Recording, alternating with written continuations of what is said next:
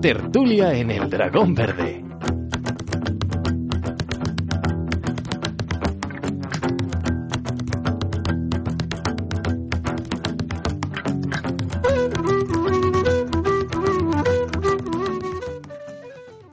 Todos y bienvenidos a una nueva edición de la Taberna del Dragón Verde, ese spin-off de Regreso a Hobbiton, más privado, donde hablamos de nuestras cosas de manera más distendida, más tranquila, más de andar por casa. Y aquí estoy, por supuesto, en mi taberna con los de casa. Maigo Van en Night. Ahí ya, Elia, ¿qué tal una vez más? Salve Erendis, dama de Merie. Salve Elia y a todos, qué ganas tenía de volver aquí con nuestro té calentito a disfrutar de la compañía. Y Baruch Hassad Balin. Baruch Hassad, cerveza y series. cerveza y series. Y esta vez nos acompaña un invitado especial que siempre se, se presta voluntario cuando hacemos estas charlitas para, para, hablar de este tema de la serie y al que además debemos mucho porque la verdad es que en redes sociales eh, nos, nos dan muchísima, muchísimos retuiteos y nos publicitan un montón. Bienvenido Francisco Bellón del Anillo Único. Ay, ya Miriel, es un placer estar aquí con vosotros otra vez. Pues nada, me alegro de estar aquí. Eh, bueno, todos los oyentes que se estén descargando este programa seguramente ya saben, porque lo hemos comentado por todas las redes sociales, que, que, han anunciado el reparto de la serie. Yo no sé si quedará alguien más por anunciar, pero vamos, parece como el, el reparto oficial definitivo. Entonces estamos todos como locos haciendo cábalas, intentando averiguar quién es quién y de qué raza y qué serán, ¿no? Pero, pero bueno, vamos a hablar un poco del tema, vamos a hablar también de algunos encuentros que ha habido, porque hay, en algunas fotos salen, salen un par de miembros del, equipo juntos, entonces entiendo pues que ya se están viendo, no sé si para los ensayos del texto o para grabar o están en algún lado. Pero bueno, el caso es que ya, ya parece que se han visto y alguna cosilla más que haya descolgada por ahí. Eh, publicamos, bueno, publicó Amazon la lista del reparto y, y sus fotos. Nosotros también lo, lo, publicamos en el Instagram. Y la verdad es que nos suenan poco o nada. A mí prácticamente, bueno, a mí nada.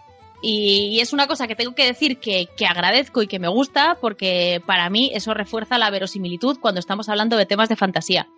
En El Señor de los Anillos pues había caras conocidas, pero no había caras que tuviéramos hasta en la sopa. O sea, salvo unas cuantas personas que sí que, que, joder, que evidentemente las conoces, pues había mucha gente que llevaba unos años a lo mejor sin hacer nada muy importante, gente que había sido secundaria en alguna película menor, y eso en general pues ayuda a dar cierta verosimilitud con Juego de Tronos, pues me pasó algo parecido. Yo agradecí que no conocer a Daenerys, porque, porque no, porque si Daenerys es la actriz de moda, pues entonces me cuesta creer que sea, que sea una Targaryen. Así que bueno, vamos a hablar un poquito del tema, eh, empieza quien quiera y, y nada, pues a comentar del reparto. Bueno, lo primero es que eh, el reparto no está cerrado todavía. O sea, lo que han publicado, según han dicho, son eh, los primeros, creo que 15 nombres que ya confirmados, que había algunos ya confirmados, pero no está confirmado. O sea, quiero decir, no está cerrado. No. Todavía, todavía vendrá alguien más. Vendrá gente para algún papel principal todavía. Sí, es lo que quería comentar, que cuando salió la lista de actores también salió un artículo en Deadline en el que recogían declaraciones de un ejecutivo de Amazon de televisión en el que decía que aún tenían que elegir a actores para algunos papeles principales, así que el reparto no está cerrado.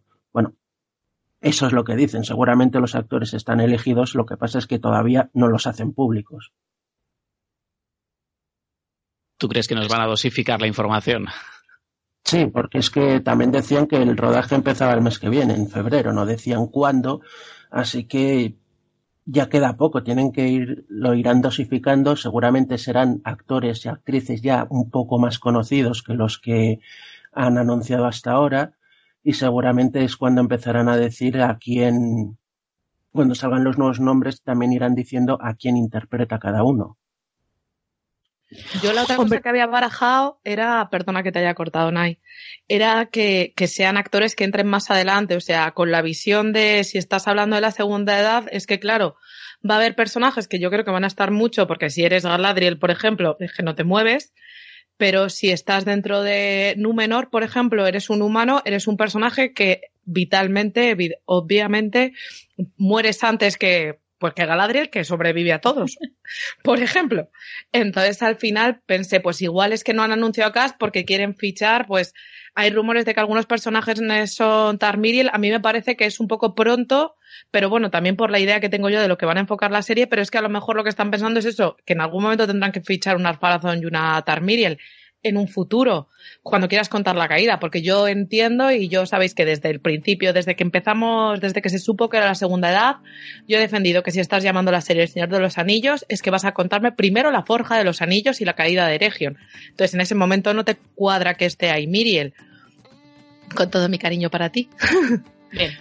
Pero, pero puede que en un futuro pues quieras meter a alguien potente para Miriel o para Farazón para lo que te toca en ese momento. Entonces, por eso me parece bastante lógica la idea que dice Francisco de que a lo mejor sea gente más potente que venga en no mucho, pero también creo que puede ser personajes que tengan pensados que vayan a aparecer que a lo mejor no está todavía hecho el cast porque a lo mejor de hecho es que no salen ni en esta temporada o ah, salen en la segunda que ya está confirmada, por ejemplo, ¿sabes? Eso creo. además también está el tema de cómo van a rodar esta primera temporada, que es que primero solo van a rodar los dos primeros episodios, los que va a dirigir Juan Antonio Bayona, y luego van a parar el rodaje durante cuatro o cinco meses.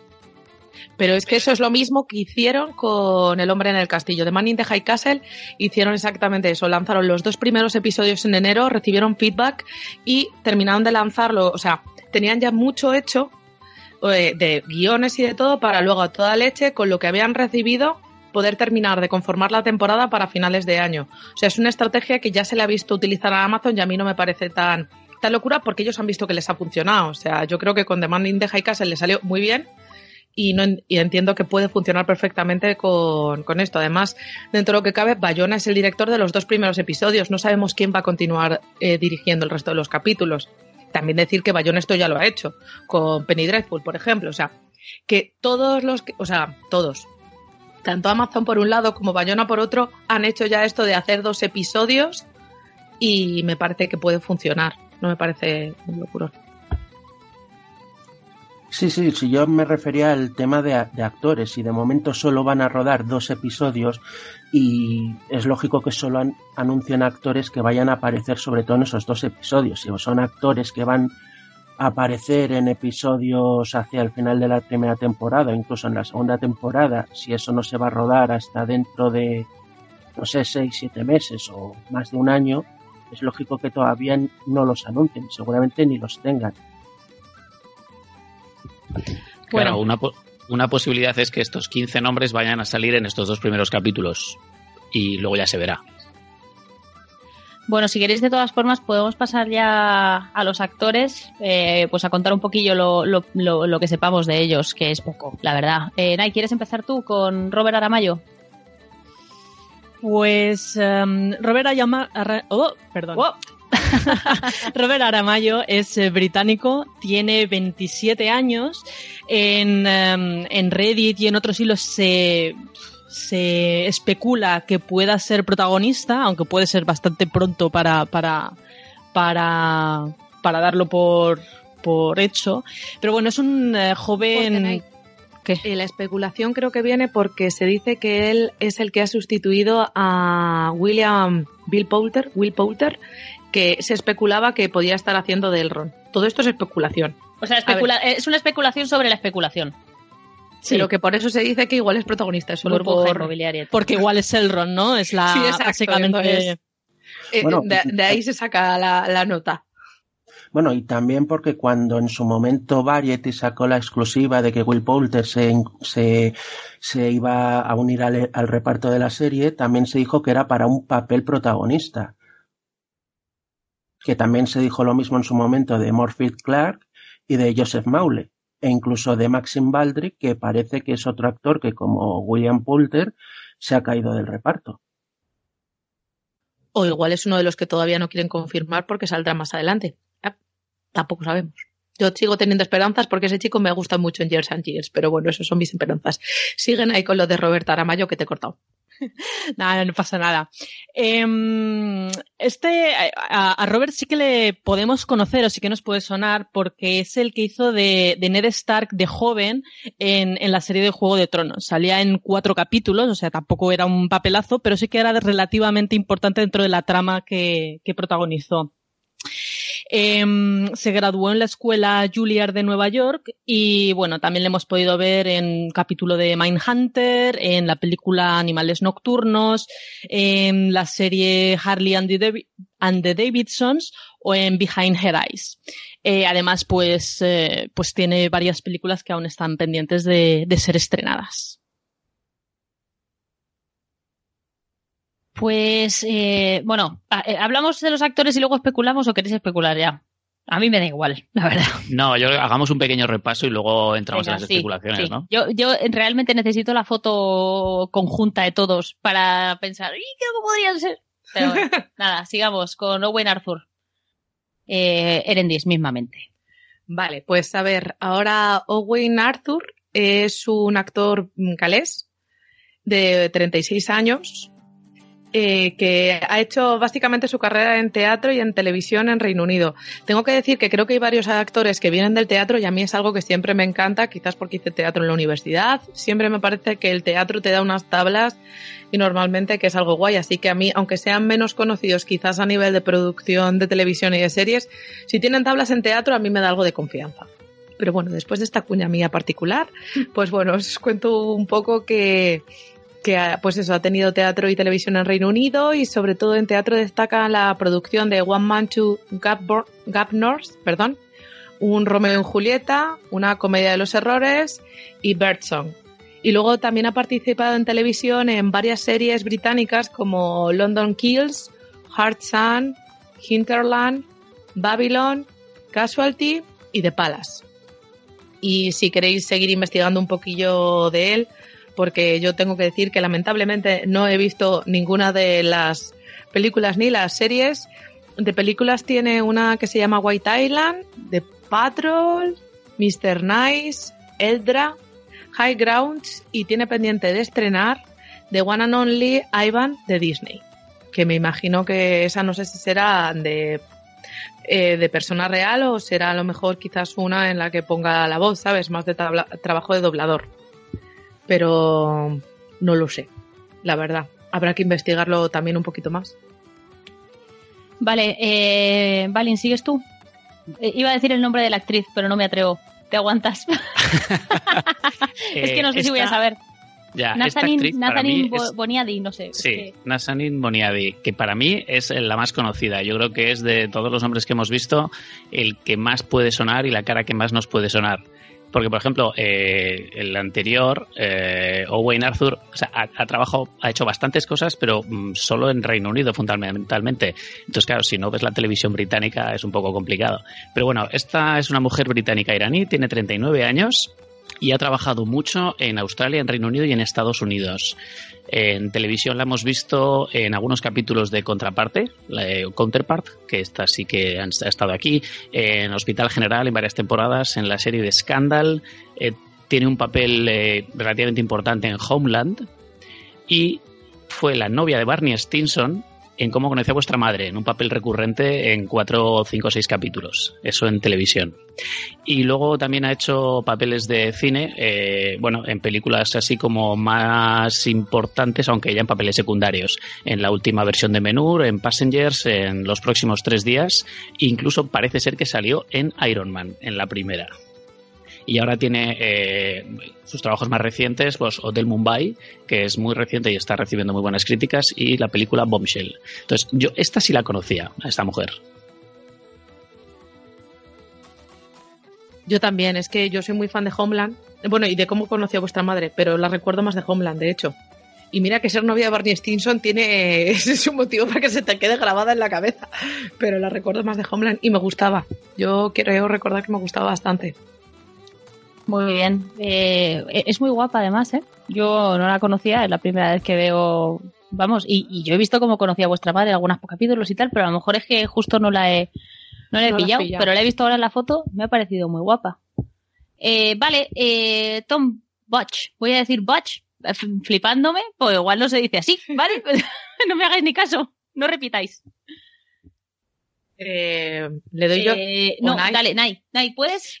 Sí, sí, Le tengo, le tengo aunque no le conocía demasiado, la verdad, de reconocer. Es un eh, actor, es músico, es escritor, pero es australiano, ¿vale? Entonces lleva muchísima, o sea, una trayectoria bastante prolongada, ya que lleva más de 20 años trabajando, pero sobre todo para televisión eh, y cine de su, de su país, cine australiano, del cual, con el cual no estoy bastante, no estoy demasiado familiarizada de reconocer.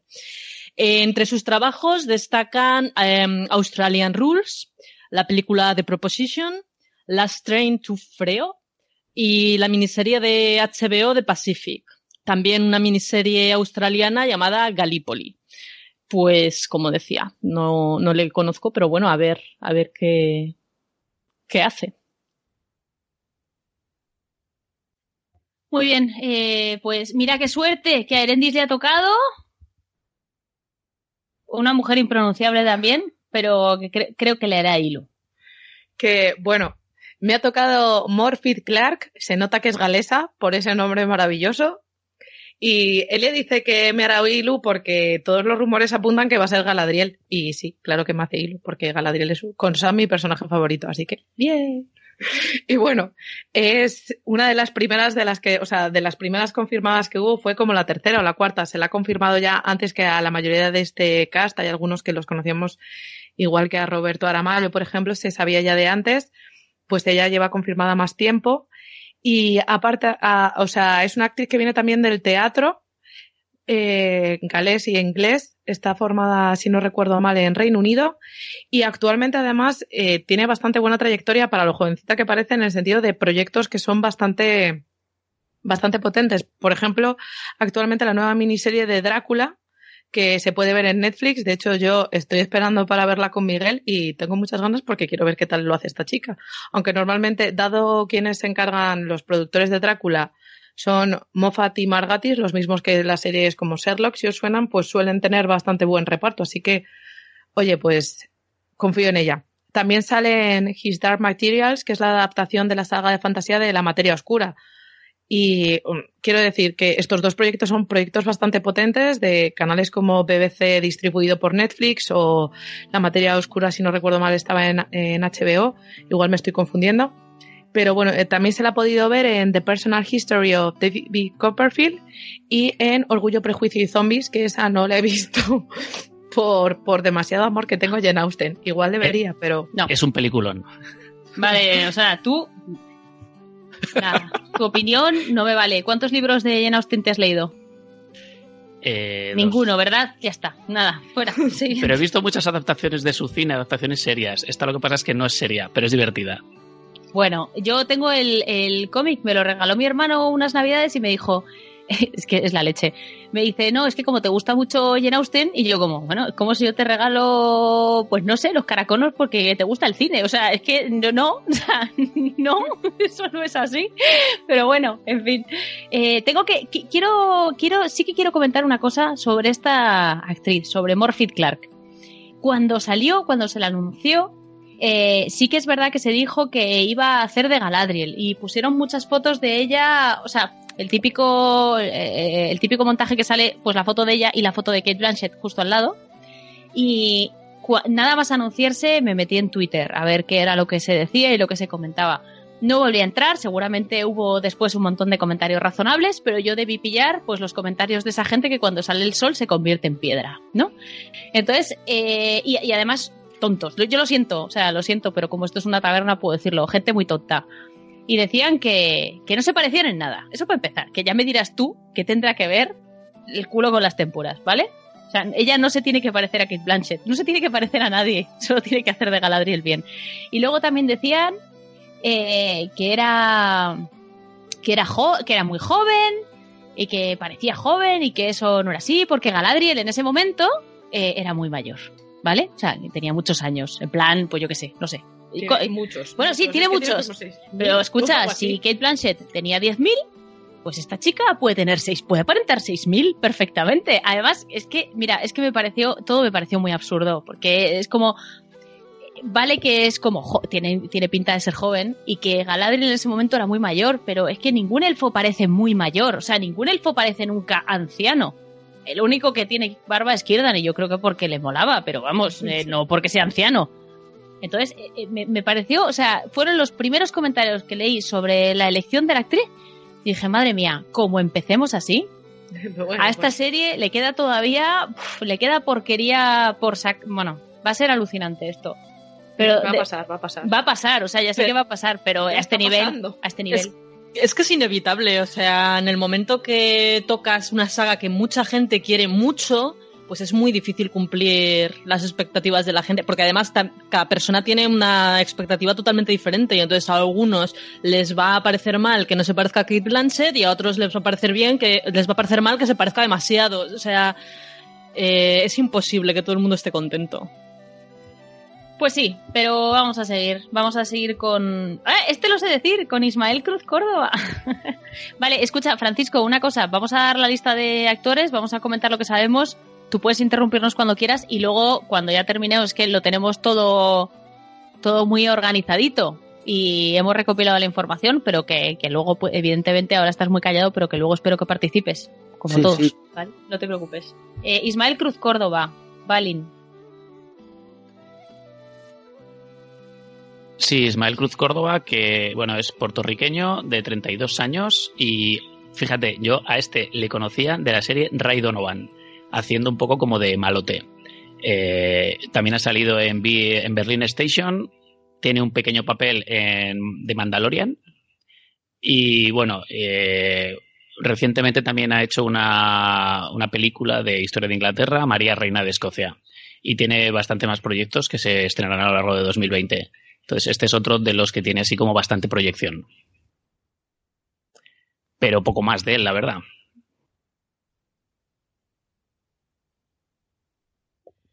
Pues vale, fenomenal. Eh, vamos a seguir. Vamos a seguir y vamos con Emma Hobart. Qué gracia. No es Emma, es Emma.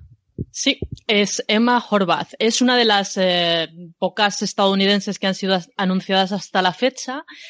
Tiene 25 años y es una actriz que, bueno, cuya carrera empezó hace relativamente poco. Eh, ya que el primer trabajo que conocemos es de 2015 con la película Like, Share, Follow. Eh, empezó a estudiar en Los Ángeles para ser guionista, pero bueno, ya sabéis, la vida en Los Ángeles, pues tras hacer audiciones, pues eh, se vio haciendo varias películas de terror, como The Gallows 2, The Mortuary Collection y Viscose. Y esto es todo lo que puedo decir de ella. Vale, eh... Jope, ¿por qué? Markela Kavenak. Bueno, Markela es la primera confirmación de casting que hubo hace ya bastante, bastante tiempo, en verano del año pasado, que me corrija alguien si me equivoco. Eh, es, una, es una actriz australiana y su personaje, lo que se ha filtrado ella cuando hizo el, las pruebas, era para un personaje que se llamaba Tira que todo apunta a que probablemente sea un seudónimo para intentar ocultar el personaje real del que estaba pero no hay nada confirmado. O sea, inicialmente se supone que hace de una tal tira que a mí lo que me dan ganas es de tirarme, meterme un tiro, porque no me pega para nada el nombre en un, en un entorno Tolkien Dilly, ¿no? Y me parecería muy extraño que tuviese ese nombre teniendo, creo que lo hemos comentado alguna vez, teniendo en cuenta que, que, tienen detrás a gente como Tom Shippey y a la Tolkien State velando por que se guarde un poco eh, la coherencia con el mundo de Tolkien, ese nombre no me, no me parece nada coherente con el mundo.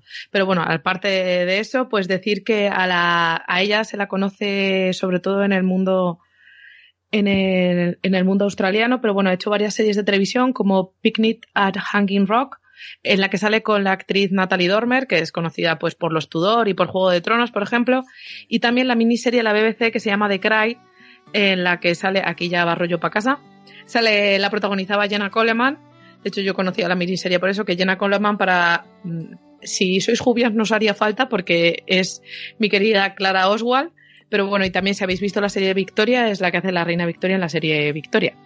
eh, que es la protagonista. Entonces, The Cry además es de la BBC, lo cual y ha sido una, una, una producción que ha tenido allí cierto, o sea, la pusieron bien las críticas. Y bueno, ha hecho también un par de largometrajes, pero vamos, nada destacable por el momento. De todas formas, eh, sí, lo del, lo del nombre es raro, ¿eh? Lo del nombre es raro, pero ahora también te digo, a lo mejor es la tabernera de un sitio en el que paran de repente de camino a Dios, no lo sé. O a lo mejor es lo que dijiste en su día, porque en su día dijimos algo así como seguramente no han dado un nombre real del personaje para que no empieces a especular. Pues igual, yo creo que sí, yo creo que, que, va a ser eso, seguro.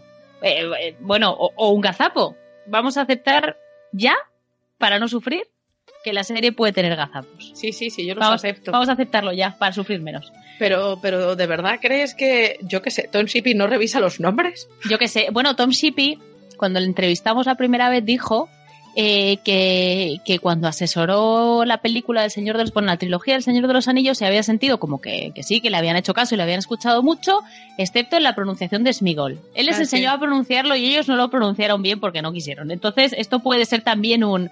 Bueno, Tom, eh, que, sí, que, sí, que vale, pero que, que, se va a llamar así. En fin, vamos con Joseph Maul. ¿Maul? ¿Maul? ¿Mauli? ¿Mauli? No sé. No. sé.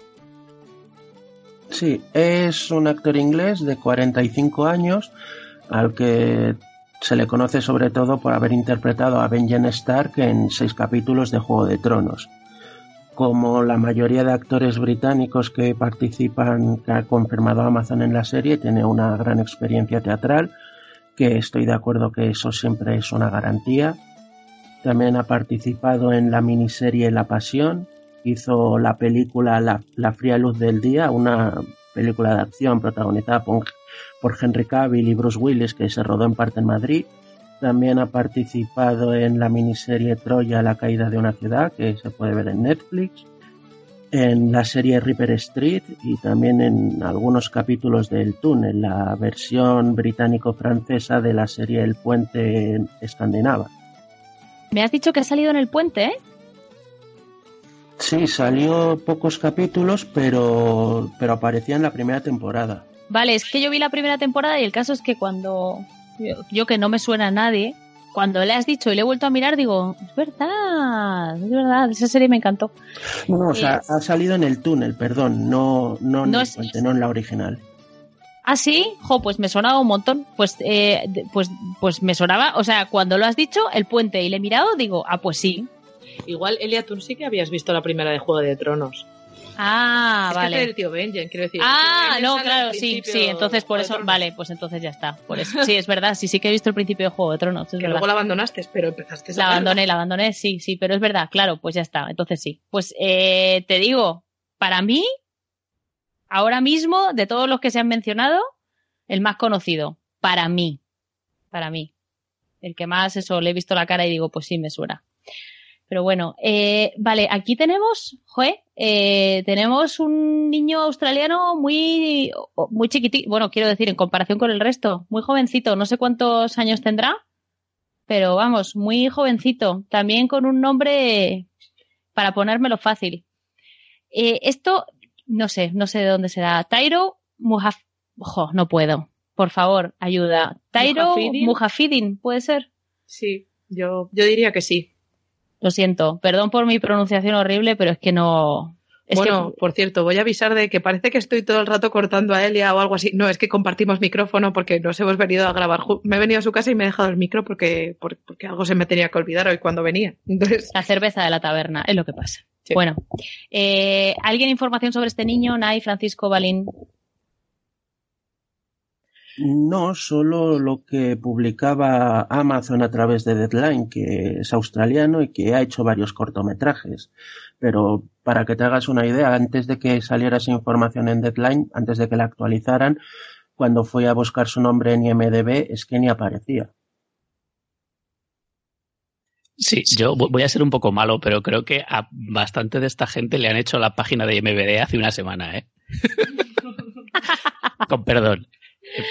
Vale. Puede ser, puede ser. Pues nada, eh, Nay, ya que estás, eh, Sofía, non vete, por favor.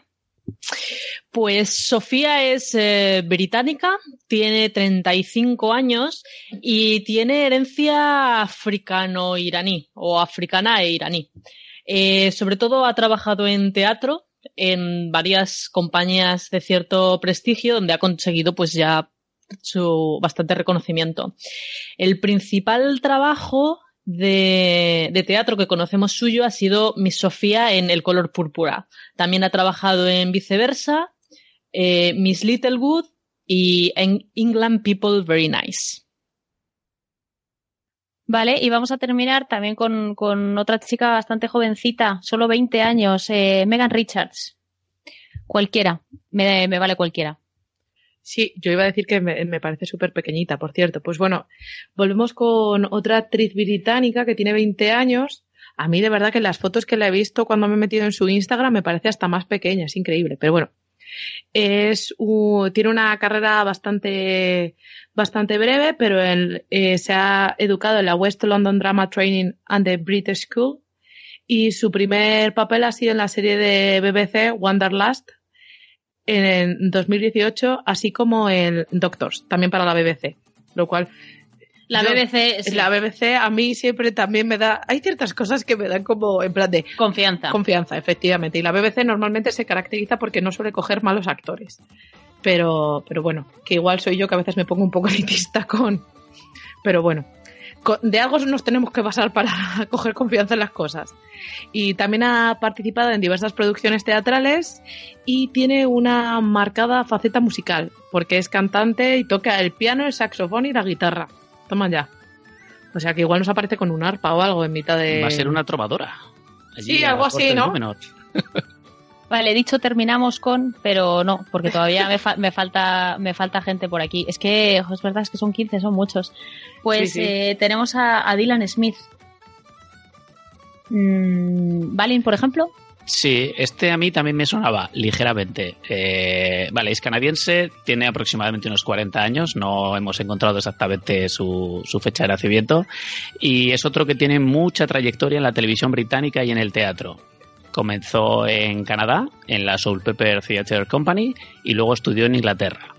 Y bueno, en bastantes de sus trabajos importantes en Reino Unido pues incluyen eh, versiones de obras de Agatha Christie como Asesinato en el Express, eh, la serie Enders también allí en, Reino Unido, y en teatro en Broadway, eh, Private Lives.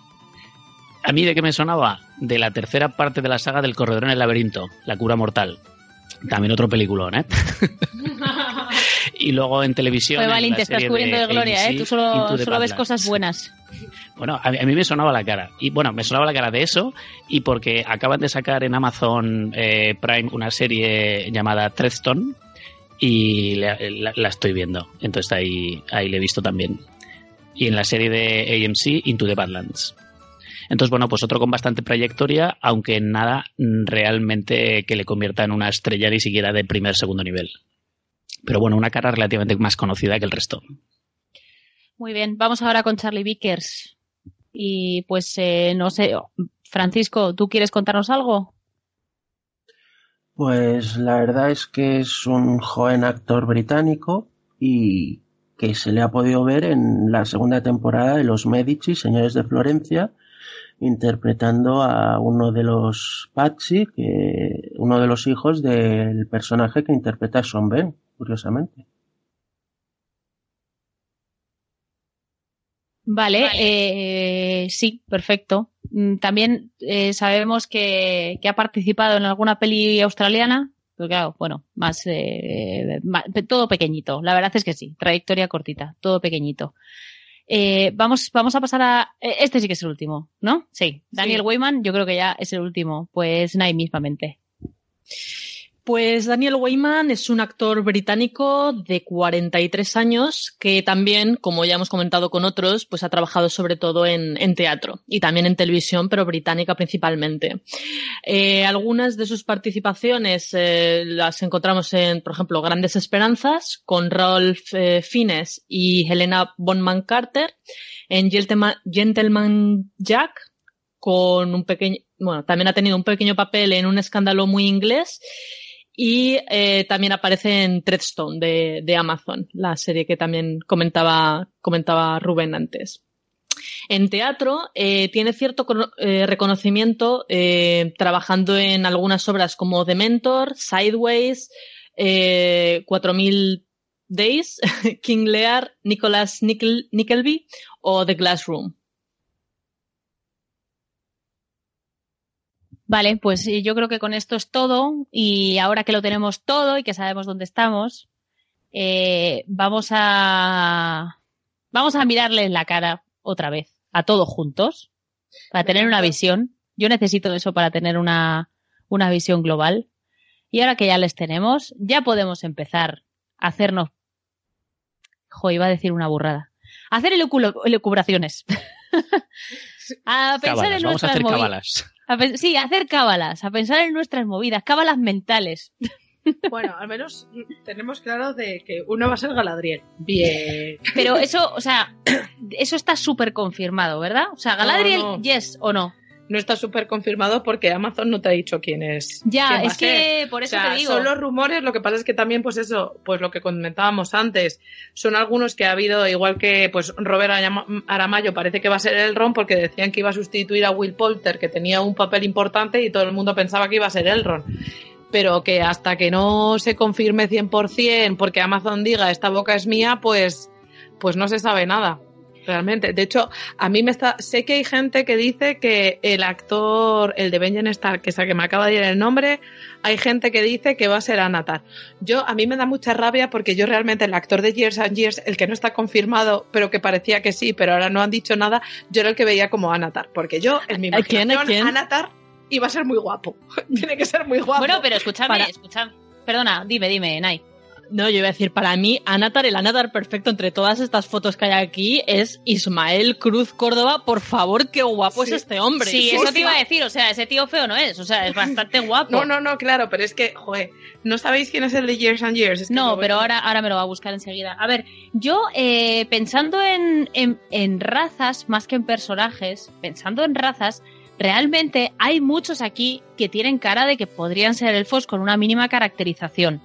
O sea, no necesitan mucho. No. Los únicos que no parecen elfos son, y, y me vais a perdonar, los que no son caucásicos. Porque yo no he visto ningún elfo. Sí es guapo, Paula. Sí me está enseñando una foto. Pero bueno, es guapo, pero no, no es más guapo que el otro, ¿eh? No, no es más guapo, pero Ah. es que este estaba, este decían antes que este estaba confirmado de antes. Vale, pero vale, ahora vale. no le han confirmado. Y entonces yo cuando salió este dije, eh, la gente decía, porque Benjen Stark también estaba confirmado de antes, y, se dijo que para un papel antagonista. Bueno, Pero yo, es que yo casi para un papel antagonista me lo imagino para alguien que es corrompido por el anillo, quizás para el rey brujo de Anmar, porque de verdad es que en mi cabeza, Anatar cuando te le describen en el Silmarillion y, y demás, siempre es como que era un ser súper bello, súper hermoso, así como joven, y, o sea, aunque tenga lo que decía Ele antes, o sea, aunque tenga un montón de años, te da la sensación de que es un o en mi cabeza, es que claro, esto como cada uno leemos y nos imaginamos lo que queremos, pues en mi cabeza era un tío guapísimo, jovencísimo y que se camelaba a todo el mundo porque tenía una labia además que te mueres y como encima era bello y hermoso. Es que además creo que Tolkien dice varias veces lo bello y lo sí, hermoso sí, que sí, lo dice varias veces. Entonces, el tío Benjen no es que no me parezca guapo, pero no ni fu ni fa, no me dice nada. Entonces, claro, yo me imagino a alguien joven, bello y hermoso para anotar. Y ya está, ya aquí. Bueno, aquí eh, lo que decía, eh, los únicos que no parecen elfos son los que no son caucásicos. Por la única razón, por, o sea, quiero decir, y únicamente porque nunca hemos visto representados ni en papel ni en, ni en cinta elfos no caucásicos. En Eh, Tolkien. en Tolkien en sí, correcto. Tolkien. ¿Vale? Porque sí, sí. Eh, eh, en, en The Witcher y en otras sagas podemos hacer lo que queramos. ¿Vale? Ahí me, es, que me, es que me importa un bledo, ¿sabes? En Tolkien no lo hemos visto. Ahora es el momento de aceptar que a lo mejor hay elfos no caucásicos en Tolkien también. Porque esto es el 2020, es la televisión y es lo que hay, ¿vale? Y además ahora creo que hay una preocupación y si queréis, si queréis fingimos que no, pero, pero para mí sí. Creo que hay una preocupación porque todas las razas, sexos, orientaciones, creencias, religiones estén representadas en absolutamente todo. Absolutamente todo. Eh, esto no voy a entrar en si es bueno o es malo o es regular, ¿vale? Ahí que cada uno tenga sus reflexiones. Pero sí que hay una, noto que hay una tendencia eh, en televisión y en, y en cine en que tengamos representación de todas partes. O sea, todas las series y todas las películas son un reflejo de las Naciones Unidas. Fenomenal. Amazon, me imagino que es igual. Entonces. Pues aquí nos faltan chinos, ¿eh? Nos faltan asiáticos. Sí, es verdad. Escucha, siempre faltan chinos, ¿vale? siempre. Siempre faltan chinos en todas partes. Eh, eh, ahí, ahí debe ser, no sé, se molestan menos, no sé. Eh, pero bueno, también el tío Benjen tiene los ojos rasgadillos. No sé, bueno, en fin. Faltan, siempre faltan. Pero bueno, creo que, que, es el momento de aceptar que es posible que nos encontremos elfos no caucásicos también pueden hacer, también es posible que hagan otro tipo de papeles. Oye, pues fenomenal. Humanos, etc. Claro, exacto. Es que hay muchas razas de, o sea, dentro de lo que es la Tierra Media. Bueno, para empezar, desde luego los Haradrim, es que Tolkien te dice que, sí, que no, que no eran blancos. O sea, hay una frase, el otro día le hice una foto a mi, porque estábamos a raíz de que saliera el cast, estábamos en el grupo de Telegram hablando, y alguien dijo, pero había gente de, de color en la Tierra Media, y yo cogí y hice, pa, porque tenía encima de la mesa las dos torres y cogí, como además me sé que cuando aparece la primera vez y lo menciona, en ese, es en el libro de Guiso de Conejo, de, es que cuando eres fan de Sam te pasan estas cosas, que te sabes de memoria sus capítulos casi, dije, va, corriendo. Y tardé nada, dos, de hecho me lo dijo Samuel, creo que fue. Un saludo, Samuel, que es uno de nuestros seguidores que además está en el, en el Telegram. Y me dijo, Dios mío, qué veloz. Y era como, si es que me sé perfectamente dónde lo mencionan y cuentan eso, que cae un Haradrim y que su ma, y que estaba caído en el suelo con su mano negra, con la espada todavía en la mano o algo así. Entonces, que de hecho es una de las motivaciones por las que muchas veces ha acusado a Tolkien de ser racista, aunque realmente, de hecho el otro día salió un mapa que situaba, sabéis que Tolkien dijo que Hobbiton está en la latitud, es latitud, lo de la altura, a la, altura de Hobbiton. Sí, la Y que Minas Tirith está a la altura de Florencia. Entonces, situaron el mapa de la Tierra Perdón, perdón, que Hobbiton está a la altura de, que Hobbiton está a la altura de Reino Unido. De, de, Oxford. Ah, de Oxford, de vale. Oxford, exactamente y que Minas Tirith estaría más o menos a la misma altura que está Florencia. Vale. Entonces, si los pones uno sobre el otro, el otro día ve un mapa, pues claro, es que, mm, pues, un bar y todo esto está ya zona África. Ya. Entonces, quiero decir, no debería ser tan raro. Entonces, no tiene por qué resultar tan extraño que haya gente de, pues, pues que si el mismo Tolkien lo mete y te está diciendo esa situación, tampoco me parece tan extraño que tenga que haber gente de color. Y además, pues eso es que tampoco sabemos qué papeles van a hacer. Entonces, pues bueno. A mí realmente, si la historia nos va a contar, digamos, exploraciones de Númenor, imperialismo de Númenor, eh, lo que quieras de Númenor, y estuvieron en Umbar y estuvieron mucho más abajo, eh, es perfectamente fácil que aparezcan Haradrims, bueno, o los equivalentes de esa época, o, gente parecida. a mí no me parece. igual no va a ser un noble numeroreano, pero que puede ser un noble mm, de la zona de Umbar en esa época o similar, pues perfectamente puede ser. Y, también perfectamente puede ser, y te lo digo ya, también puede perfectamente que sean de Rivendell, ¿vale? O sea, es que yo creo que hay cosas que ya tenemos tenemos que asumir. A mí, mm, pues no sé, yo ya veré. Hombre, si las quiero decir, al final una serie es un guion, unos personajes, tal si son buenos, te acaba dando lo mismo. Es verdad que si quieres ser absolutamente fiel a las descripciones de Tolkien de la Tierra Media, no tiene cabida eso. Pero la televisión de hoy está como está y, oye, pues, pues es posible.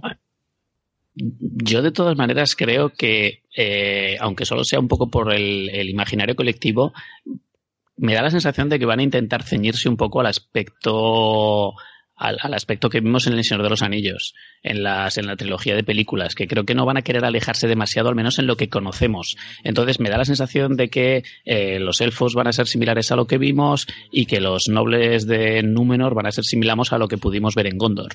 Pero bueno, es una impresión, ¿eh? Que creo que no van a querer alejarse demasiado en, en esos aspectos.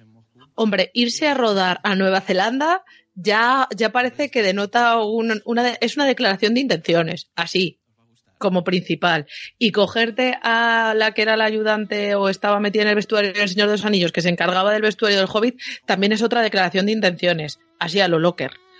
Pero bueno, que no, coñas al margen sí, estoy contigo en que yo creo que no van a querer alejarse, pero vamos, que estoy con él en que bueno, que es verdad que la televisión de hoy en día pues es como es y yo mientras actúen bien y me den algo que, que me valga y que no, no me no me hagan un sacrilegio contra, o sea, habría cosas que llevaría fatal dentro de lo que puedan hacer con la obra de Tolkien. Ahora mismo no se me ocurre qué, pero yo qué sé, que volviesen a Elrond un nazi, por ejemplo. Pero Cualquier, cualquier cosa que haya salido en Sombras de Mordor. Por ejemplo, creo que es mucho peor que tener un elfo negro, en mi opinión. Ya está. O sea. Por favor, ella la araña súper sexy, por favor. Hombre, yo me refería más a, que Lebrimbor es un espíritu que va por ahí. Bueno, sí. ya, sí, sí. Pero bueno, todo eso me duele mucho más a mí. De todas formas, Nay, ya que estás aquí, ya que estás aquí, me gustaría saber tu opinión en no, no de esto, sino en general y tus especulaciones y si tú piensas que van a ser todos elfos o que van a ser todos hombres o cuándo va a ser esto exactamente. Eh, no, yo creo que mm, lo que tú bien decías, Celia, que no se van a centrar tanto en la raza para ubicarnos los más aquí o allá, sino que perfectamente nos podemos encontrar con un elfo con rasgos los que sean, no necesariamente caucásicos, por el tema de la diversidad que se está llevando a, los medios. Que eso, pues habrá gente que le guste, gente que no le guste, yo creo que se tiene que naturalizar al final, ¿no? Porque si no, al final eh, las personas a las que no les gusta pues van a, mm, no sé, sentirse frustradas una y otra vez, ¿no? Pero bueno, em, a mí una de las cosas que me intriga más o que no he tenido muy claro cómo ubicar y me gustaría saber también vuestra opinión o cómo lo veis es al, niño, al niño australiano. Eh, o sea, no sé muy bien cómo, cómo ubicarlo, qué papel o qué ¿Qué, puede estar, ¿Qué puede estar haciendo? No sé si tenéis vosotros alguna idea, pista sobre su papel.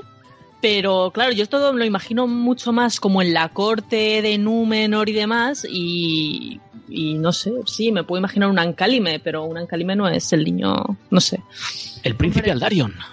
Ah, ojalá, ojalá, ojalá Aldarion ahí príncipe. Yo, yo feliz de la vida. A ver, yo es que creo que sí. Bueno, pero si Aldarion es pequeño, luego en un par de. Es que recordad que estamos pensando que son los dos primeros episodios. Si Aldarion es pequeño, los dos primeros episodios, luego se hace grande para la siguiente temporada y está Erendis. Y ya, ya para mi momento, yo, yo contando mi película, porque ya está. Que yo iba a decir que eh, es verdad que le estoy dando vueltas, porque, a ver, yo en mi cabeza vamos a tener, por un lado, por un lado va a estar la corte de Númenor y eh, yo creo que por un lado va a estar la corte de Númenor, por otro lado tiene que estar Lindon con Gilgalad, ¿no?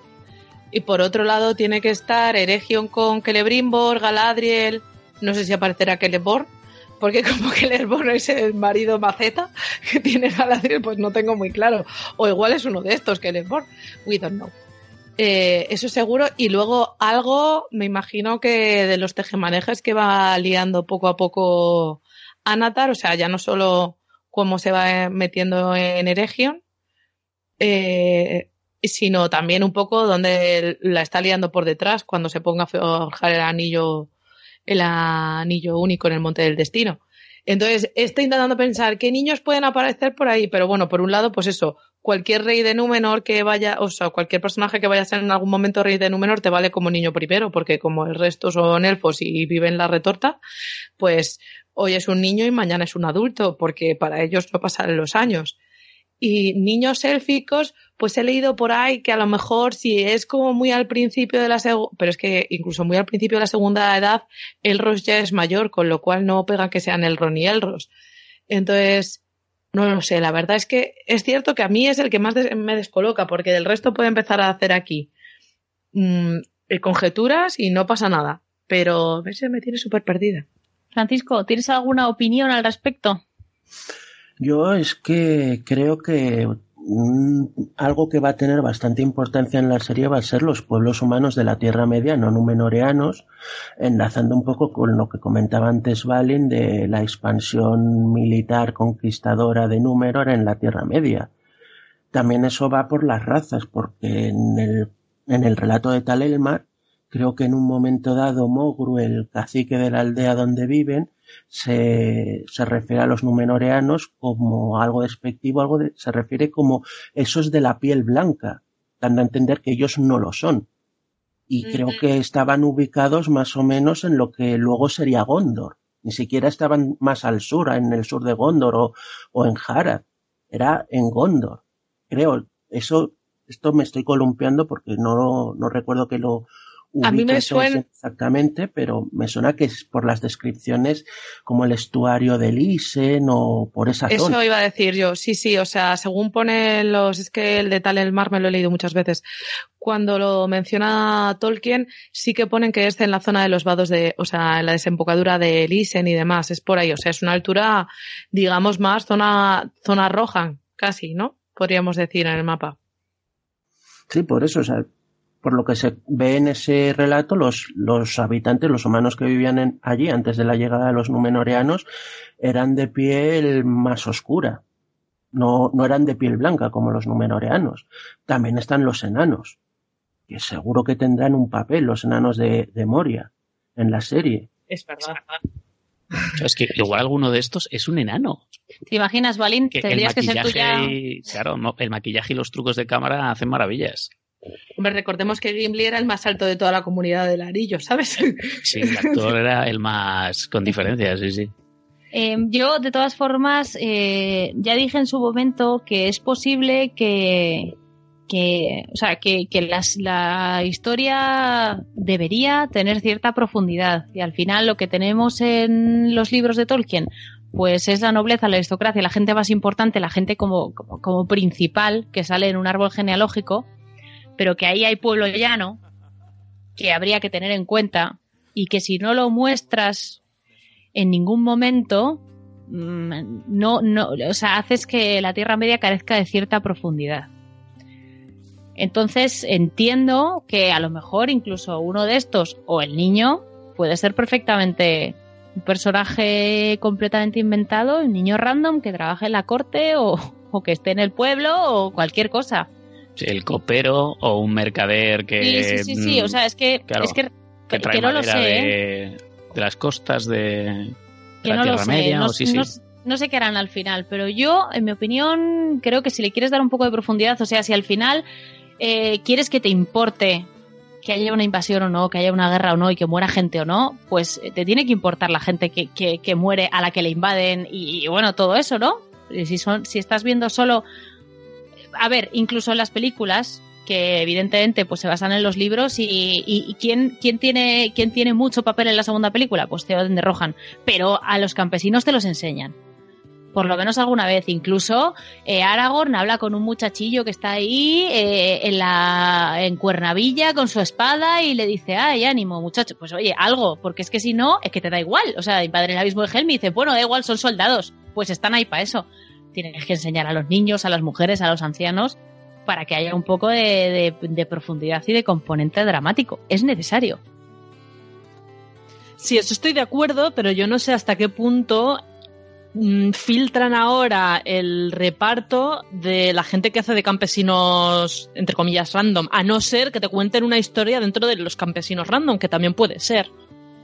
¿Sabes? O sea, si quiero decir, si es en plan que el rey Sí, sí, o el entiendo. príncipe habla con el campesino de tal, pues mira, ese es el, el extra, ¿no? Que, que no necesariamente vas a filtrar. Yo, perdón, a ver, mi ejemplo es, y he visto poco Juego de Tronos, ¿vale? Pero Ros la prostituta. Esa mujer, mm, o sea, es completamente inventada, completamente. Pero su historia te sirve para enseñar una serie de aspectos y contar una serie de cosas que de otra manera tendrías con personajes desbalanzados que te importan un pimiento. A, eso más bien me, me, refiero con esto, que es lo que estabas diciendo tú exactamente. Pero bueno, eh, pues nada. O sea que realmente por lo que estamos hablando aquí ahora mismo, por lo que me estáis contando todos, yo eh, haciendo un repasillo veo que casi todos estáis hablando de, de elfos y de numenoreanos, pero pero yo creo que, o sea, yo, yo siempre pensé que, que aunque, aunque quiero ver Númenor y Bembola y tal, yo siempre pensé que esto, la primera temporada estaría más centrada en la forja de los anillos. Por eso yo he dicho Aceveda. Exacto, y demás. exacto. O sea, de hecho, yo he estado intentando buscar Estamos aquí buscando a Natar, ¿sabes? Pero no, no, y también estoy intentando es, es que no sabemos nada todavía. ¿Sabes? O sea, yo he estado, o sea, bueno, si hay una Galadriel tiene que haber un Celebrimbor y un Gilgalad, en serio. Y si hay un Elrond tiene que haber un Cele, o sea, tiene que haber un Gilgalad, porque realmente Elrond, digamos que estaba a las órdenes de, de Gilgalad. O sea, Elrond no construye Rivendell porque diga, voy a construir. No, es porque Gilgalad le dice, vete a hacer una fortalecilla por allí para que tengamos esa zona un poco cubierta y tengamos un refugio, no vaya a ser que nos la líen. Sí, pero vamos, que eh, tenemos muchas ganas de ver Númenor aquí. O sea, aquí en este, concretamente en este grupito de taberna, tenemos muchas ganas de ver Númenor y de ver un Anatar guapo, no un Anatar normal, no, queremos uno guapo. Y, queremos ver el hundimiento y queremos ver las conquistas y queremos ver la gente de Umbar y los puertos y tal. O sea, pero fíjate. Preferiblemente eh, que el hundimiento sea al final, ¿eh? Sí, preferiblemente al final. No, pero también te digo una cosa. Yo siempre he apostado por esa vía de argumento porque me parece que tiene que es dentro de lo blanco de Tolkien lo más oscuro y donde más eh, cosillas se pueden sacar para lo que la gente te está pidiendo ahora en series de fantasía. Sí, sí, está claro. Pero yo creo que sí, que aún así, o sea, si haces el hundimiento de Númenor en la primera temporada, es que te has quemado la primera, o sea, casi toda la segunda edad en una temporada. Y se supone que van a hacer no sé cuántas temporadas y varios spin-offs, pues quemar, quemar tu cartón gordo, porque, joe, quieras que no, en la historia de Númenor es, eh, tienes a Elros, que reina chopón de años. Eh, al margen de mi barrido para casa, la historia de Darion Yarendis creo que es muy buena. Y Aldarion es un personaje que tiene mucha profundidad, que conquista mucho y demás, entonces comerte eso pues tampoco tiene sentido. Tienes todas las disputas cuando se empiezan a ir hacia, digamos, entre comillas, el lado oscuro y empiezan a formarse los fieles y los hombres del rey. Y todo lo que se empieza a liar ahí ya es que eso ya va yendo hacia el final, pero son muchos años hacia el final. O sea, con muchos años me refiero a muchos cientos de años. Sí, de, yo hay, perdón, decid y luego ya digo yo.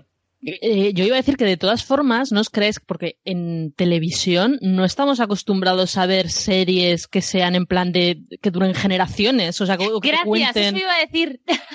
Me has leído la mente. Continúa, continúa. Claro, entonces si lo que quieren es contar, contarnos toda la historia, igual la concentran en una familia concreta y todo pasa a, a través de los mismos personajes, aunque en realidad en los libros sean pues yo qué sé, pasen cientos de años y sean varias generaciones de personas. Pero eso es que no estamos acostumbrados a verlo en series de televisión. Sería bastante más complicado el ir hilando generacionalmente, pues en cada temporada el casting es totalmente nuevo y tienes que, claro, tienes que coger cariño, Les tienes que coger cariño a los personajes cada temporada y luego. yo creo que no es así. O sea, realmente tú solamente cambias los personajes numenoreanos. Bueno, pero, aún así, o sea, aparece, o sea, imagínate que el hilo eh, imagínate que el hilo lo llevan los elfos, Elrond, Galadriel, bla bla bla. Eh, si ellos llevan el protagonismo principal, los numenoreanos te van a acabar pareciendo secundarios, porque un día está gobernando, o sea, en una temporada le has cogido cariño ya al rey de Númenor de turno, a su mujer, a su familia real y tal, y de repente en la siguiente temporada ellos han muerto hace 200.000 años y ahora están al Dario Erendis. Y cógele cariño tú al Dario Erendis. pues a lo mejor ya, te da igual. ahí es donde entran que han comprado la opción de hacer un montón de spin-offs. Tú cuentas la historia general con gente de Númenor que te va cambiando, pero tus elfos son los mismos, que te funciona pues cada X tiempo, cada año, cada dos años sacas una píldora de una temporada con X reyes de Númenor o este rey de Númenor que le puede exprimir más el jugo o esta parte de Númenor y tienes a la vez como van saliendo de vez en cuando los reyes de Númenor, luego ya cuando se está acercando la caída, como tienes el personaje malo que es Anatar que se ha ido para allá, pues ya empiezas a derivar la mirada hacia allá. Y... No sé, a mí me parece complicado, como dicen ahí. A ver, yo no digo que sea fácil, pero yo creo Sigue, sigue. No, que, que yo lo que iba a decir es que si lo haces con esa visión de producto global, de tienes una serie central y una serie de spin-offs que te van a ir dando profundidad dentro de lo que es las, eh, el entorno global de la Tierra Media, te permite, por un lado, profundizar en Númenor y, por otro lado, no quemarlo todo a toda leche, porque es que si, con la millonada que han pagado, quemar en una temporada y hacer que todo se, que se cuente toda la serie en una en 10, 20, es que además ya tenemos confirmadas dos temporadas. Con lo cual, desde luego, no va a ser una temporada, va a ser mínimo en dos. No sabemos en cuántos episodios, porque Tom Shippey dijo 20 para la primera temporada, pero de verdad que me parecen muchos para lo que suele producir Amazon. pero bueno, eso es mi pensamiento personal por las producciones que hace Amazon. Entonces, creo que es quemar muy rápido algo que lo puedes hacer mucho más despacio porque tienes, efectivamente, aunque no estemos acostumbrados a lo de las generaciones diferentes, tienes a los elfos para que te sirvan para toda la serie. O sea, quiero decir, que, que Galadriel y Elrond te van a sobrevivir la serie. Eh, Gilgalad se te va a morir al final de la serie, realmente. Yo entiendo. Ah, spoiler, spoiler. Sí, lo siento. Salía en la película del Señor de los Anillos. Ese señor que moría en el minuto 2, ese era Gilgalad. Justo al lado de Lendil, que también moría en el minuto 2. Y que tendrá que salir al final. Yo creo. No lo sé, que esto soy yo especulando y pues eso, queriendo, queriendo ver posibles opciones de, de spin-offs, porque es que no me acuerdo si habían comprado para cinco temporadas y cinco spin-offs, o, pero sé que había muchos spin-offs. Y entonces de algún lado los tienes que sacar. Entonces a mí me parece que Númenor es la mejor fuente que tienes para hacer spin-offs. Bueno, yo, y voy a insistir una vez más, yo miro la foto general y aquí hay muchas personas que tienen una cara de elfo que tira para atrás. ¿Estos dos? sí, o sea, muchas, pero muchos, muchos. O sea, de verdad. El, Robert Aramayo, con muy poquito, tiene cara de elfo. Nazanin, ni te cuento. Eh, bueno, a, Amor, Amorfit ya le hemos visto, ya, ya se especula que puede ser Galadriel. O sea el Tom Butch este yo le veo casi más, que tiene la cara un poco más cuadrada, casi más de enano. A lo mejor para Sí, puede ser, pero vamos. Emma Horvath, lo mismo. Eh, Joseph Moll, o sea, quiero decir, el tío Benjen, también, una bestialidad. Y luego hay uno que es que ya, o sea, perdonadme, pero Daniel Wyman tiene ya las orejas de punta en esta, en la foto oficial. Ese es un elfo fijo. Ya tiene orejas de punta. Tendrá que afeitarse, pero es un elfo fijo. Yo creo que Daniel Wyman va a ser, y aquí, aquí venga, vamos a empezar a lanzar a la piscina. Yo creo que igual es Gilgalad.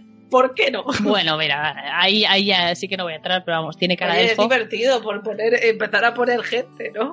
Igual Charlie Vickers es que le brimbo. Esto ya es porque es el que está encima. Vamos a tener más información, yo calculo, dentro de uno o dos meses, donde igual ya incluso nos dan nombres de personajes y entonces todas estas especulaciones que estamos haciendo serán papel mojado. Pero, pero yo creo que incluso en, menos, porque a ver, ellos han dicho que empiezan a rodar a principios de febrero. De hecho, Bayona y su equipo fueron allí justo antes de Reyes. Eh, estaban ya ellos por allí, o sea que la parte de Bayona de producción ya está allí.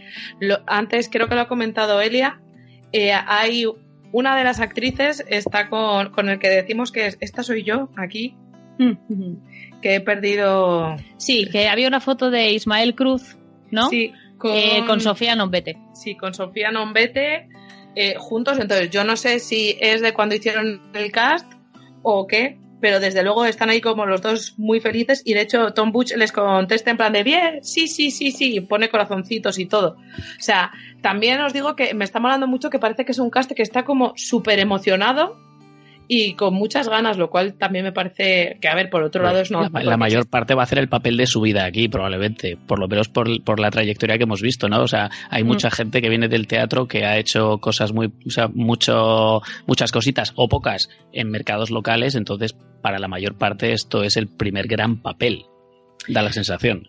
Pues sí. sí, Bueno, vamos a ver, eh, como ya está a punto el tabernero de cerrar y nos está mirando con bala cara, una última ronda de opiniones y nos vamos a dormir la mona, ¿vale? Así que, eh, Nai, si quieres empezamos contigo. Las últimas palabras, lo último que tengas que decir. Y si no tienes nada que decir, pues nos das las buenas noches, que también puedes.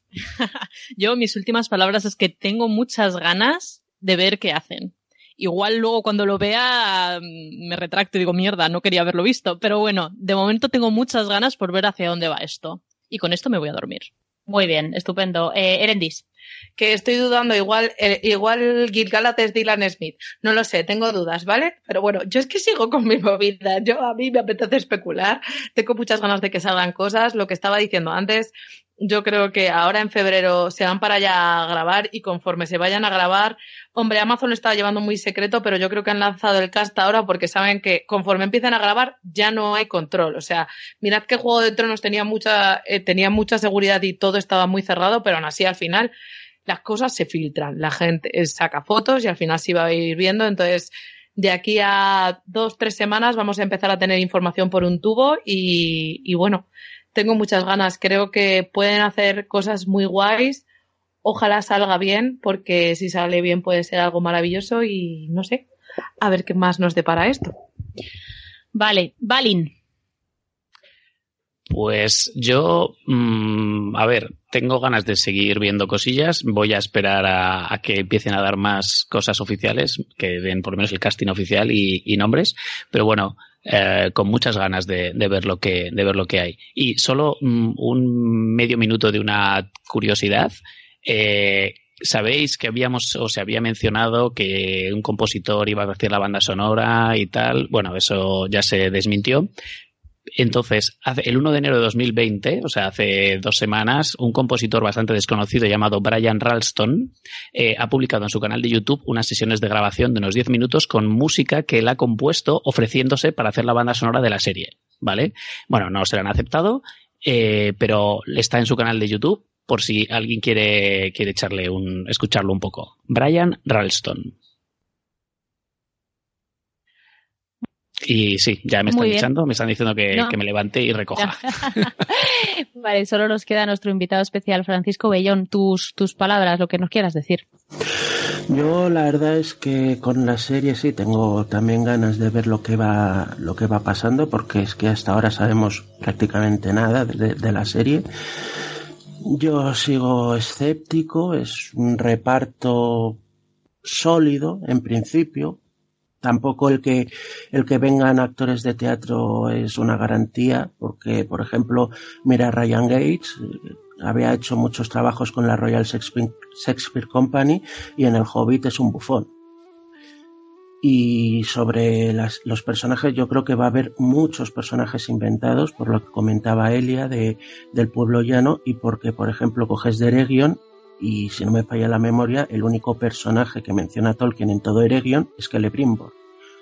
No sabíamos cómo era la forma de gobierno en Eregion, cómo era el sistema militar, porque para todos los tejemanejes de Anatar tendrá que interactuar con más personas, además de con Celebrimbor, y el propio Celebrimbor tendrá que interactuar con más personas, además de con Anatar. Así que, no sé, yo y sigo lo que comentaba antes, que creo que los humanos de la, de la Tierra Media no numenoreanos van a tener una importancia bastante grande y no sé cómo resolverán el problema de, de que las historias estén tan separadas eh, cronológicamente, que pasen cientos de años desde un gran evento a otro. Muy bien, pues nada, con esto ya nos despedimos, eh, pero eso sí, antes de, bebernos lo último que nos queda, las jarras de cerveza, eh, sí que tenemos que decir, porque se lo merece, se merece una mención, el, pasado 15 de, enero, hace solo cuatro días, falleció Christopher Tolkien, el hijo del, del profesor J.R.R. Tolkien, la razón por la que estamos haciendo esta taberna y todo regreso a Hobbiton. Y bueno, eh, fue un día de mucha pena para, para todos los amantes de la obra de Tolkien, porque para nosotros es una gran pérdida. Se ha ido una persona que tomó muchas molestias en la obra de su padre en recopilar textos que de otra manera jamás habrían visto la luz. Y si ahora vosotros miráis a cualquiera de vosotros que nos estéis escuchando, si sois muy, muy, muy, muy eh, fans de la obra de Tolkien, si le tenéis verdadero cariño a la Tierra Media, seguramente miraréis vuestra estantería y ahí habrá muchos libros. Y eh, si quitáis cuatro, los que tengáis eh, los, El Señor de los Anillos en tres tomos, y si no, todavía menos, si quitáis cuatro libros, todo lo demás lo tenéis ahí gracias a Christopher Tolkien que se preocupó en recopilarlo, en editarlo y en publicarlo. Entonces, para nosotros, para la Tierra Media, desde luego ha sido una, gran pérdida. Ahora sentimos que Tolkien, pues, ha muerto un poquito más. Así que eh, sí que nos vamos a despedir con un brindis por Christopher Tolkien. Y, bueno, dicho esto, Francisco Bellón, gracias por acompañarnos hoy. Balin, Nai, Erendis, gracias por venir otra vez a la taberna conmigo. Eh, ha sido un placer estar con vosotros y, a, nuestros oyentes, pues nada, espero que hayáis disfrutado. Nuestro próximo programa de febrero lo vamos a dedicar a la persona, a la figura de, Christopher Tolkien. Y nada, nos vemos en el próximo regreso a Hobbiton o en la próxima taberna del Dragón Verde. Un abrazo para todos. Un abrazo. Un abrazo, hasta luego. Un abrazo, hasta luego.